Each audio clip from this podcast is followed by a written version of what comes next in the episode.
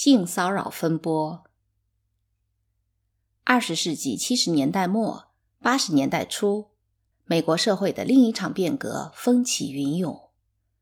T 组旨在减少人与人之间的障碍，触摸别人是好的、健康的和充满人情味的行为。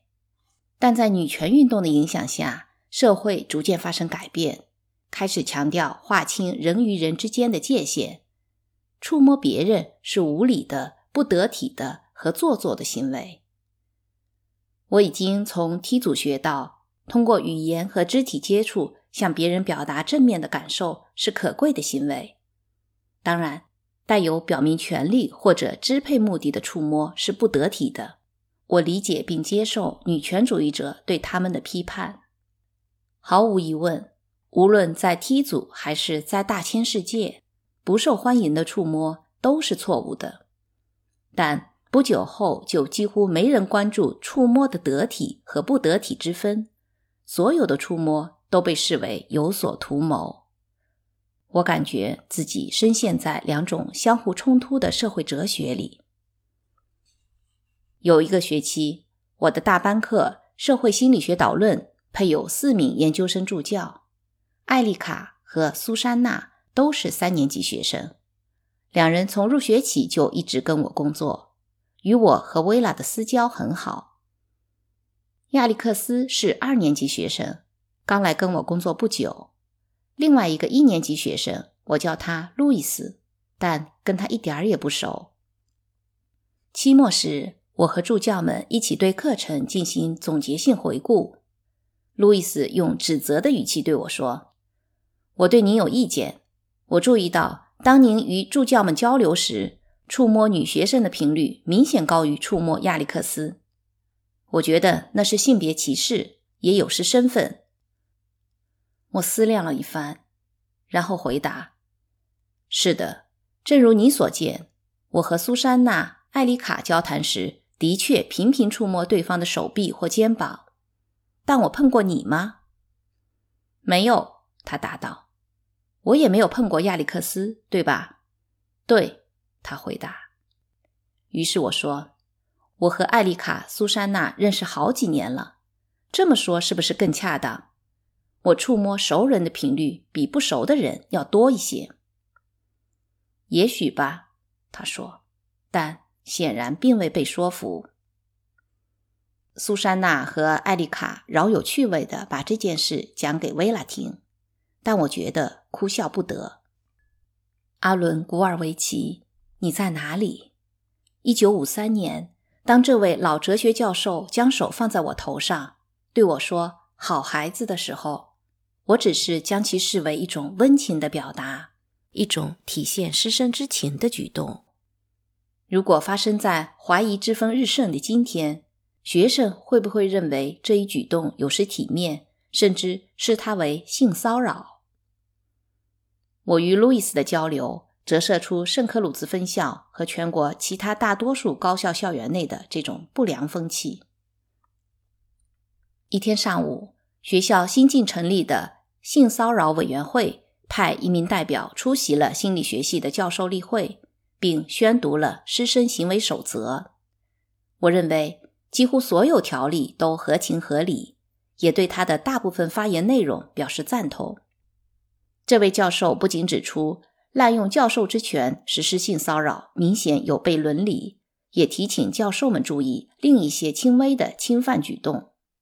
他说：“学生经常会对教授有所迷恋，但这并不意味着他们想要性接触。事实上，他们经常不知道自己想要什么。”但随即他的话就不合情理了。新守则要求男教授尽量避免带女研究生参加研究会议。年轻的社会心理学家斯蒂夫·赖特立刻提出异议。他说：“像实验社会心理学会年会之类的一些学术会议，吸引了该学科最优秀的研究者和领军人物。对我们的研究生而言，出席这些会议。”是结识这些心理学大家的绝佳机会，学生们的饭碗很可能就握在这些人手上。他一语中的地强调，这项规定会让女研究生在就业市场上处于劣势地位。性骚扰办公室官员耸耸肩，没有回应斯蒂夫，继续宣布下一条针对所有教授的规定：从现在开始，只要听说哪位教师和哪位学生之间可能有性关系，就必须向他的办公室汇报。我不敢相信自己的耳朵，以为我理解有误，于是举手提问。我说。如果一位学生告诉我，他认为 X 教授可能和 Y 学生有染，我就得把这个谣言上报到你的办公室。就是这个意思，他说。这简直难以置信。环顾屋内其他同事，大家居然神色如常。我不知道他们究竟是觉得上报谣言是个好主意，还是吓得不敢反对，亦或仅仅是漠不关心。也可能是像我一样觉得条例实在荒唐，根本不予理会，于是不想发言表态。我不禁思绪万千。我想起一个阳光灿烂的春日，我漫步在校园里，突然一位美丽的少女从树背后跃出来，投入我的怀抱，我们热烈拥抱。她就是我的女儿朱莉，那时正在上大二。几周后。朱莉的一位室友不经意间提起，自己的男友罗恩问他：“朱莉是否仍然在和阿伦森教授谈恋爱？”他的一位朋友曾亲眼看见两人在校园里亲密的接吻。他大笑着告诉罗恩：“朱莉姓阿伦森。”谣言就是这样传开的，将拥抱传成接吻，接吻就变成了一段绯闻。但如果……朱莉不是我女儿，而是某个女学生出于顽皮拥抱我，结果会怎样呢？是不是所有旁观者都必须将这一幕报告给性骚扰办公室？我们的校园变成什么地方了？犹豫再三，我还是开口表态了：我不会上报谣言。会议已变得荒诞起来，我的思绪又回到了一九五一年。想到一起打棒球的发小比利和艾尔嘲笑我跳出来反对约瑟夫·麦卡锡和他对公务员的政治审查，是大学里教的吧？他们曾问道。快四十年过去了，那个时代的荒诞再次重现，我突然觉得一阵眩晕。作为一名自由主义者，我对性骚扰官员的动机并无异议，但作为一位社会心理学家，我知道他采取的措施很可能带来事与愿违的结果，甚至可能具有危险性。让人们报告无中生有的谣言是极权主义的做法，容易散布恐惧心理，压制异己人士，殃及无辜。我再次环顾在场的诸位同事，其中有三位都娶了自己的学生。新守则要将他们的结合列为不体面的婚姻吗？这位官员声称，新守则是为了保护那些不知道自己想要什么的女生。那些的确知道自己想要什么的成熟而能干的女生，又应该如何呢？这样谈恋爱是对的，那样是不对的。学校真想整天忙着管这些事情。几天后，我的朋友社会学家戴恩·阿彻也参加了类似的会议。他从会议室走出来。大步迈进我的办公室，像我一样，戴恩对上报谣言的要求很是震惊，但他也觉得很有趣，因为新守则与我们一些同事娶了学生的事实相冲突。他刚刚在《哈佛校友》杂志上读到一篇很搞笑的文章，说著名经济学家约翰·肯尼斯·加尔布雷斯主动提出要上交自己的结婚证。因为与他相濡以沫六十年的妻子在结婚前是他的学生，但我认为加尔布雷斯理解错了。戴恩说：“我认为目前的新规定是说，教授可以跟学生结婚，只是不能和他们约会。”几周后，几张没有署名的传单贴到了校园各处的树干上和布告栏里，传单上写得很清楚。只是搜集一对广受欢迎的男教授的信息，两人并未被指控性骚扰。我见后惊讶地摇摇头，没把他当回事，认为这只是一出幼稚的恶作剧。可不久后的一天早上，几张手写传单上出现了我的名字，恶作剧突然变得不好玩了。传单上写道：“如果你觉得自己和艾利奥特·阿伦森的任何交往经历跟性骚扰有关，请拨打性骚扰办公室电话，我们会确保投诉的匿名性。”传单底部有一行小一点的印刷体，说：“性骚扰办公室以前没有收到过相关信息。”我顿时觉得胸口发闷。谣言和诽谤，即便最后被证明是子虚乌有，也有很强的生命力。尤其当一个人并未被指控有任何作奸犯科的行为时，要证明他的清白几乎不可能。但我竭尽全力搜集证据。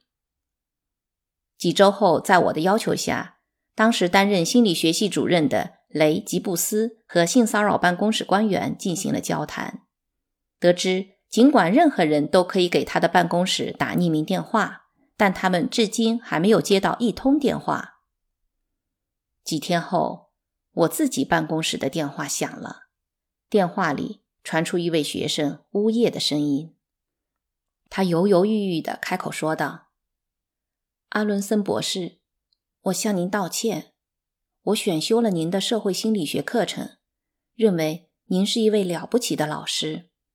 但那群人要我帮他们张贴有关您的传单，我很不愿意。可他们说，他没有你想象的那么好，你会明白的。于是我听从了他们。但后来我听说，根本没有一个人打电话过去。我觉得自己坏透了。谢谢你。我说：“真的很感谢你告诉我这件事，但你怎么知道没有人打过电话呢？”他突然把电话挂了，事情就此结束。嗯，也不尽然。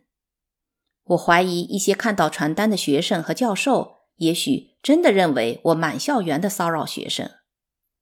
接下来的几周，我都心神不宁。在校园里穿过走廊或者人行道时，如果迎面过来的女生和我没有眼神接触，正如平常我们大多数人那样，我就会觉得不安。她是不是觉得我是性骚扰者才转移视线的？内心有一个声音在问：干嘛管别人怎么想你？但另一个声音一直在回答：我发现自己还是很在意别人的看法。几周后的一个周末，老友拉尔夫·哈勃来访。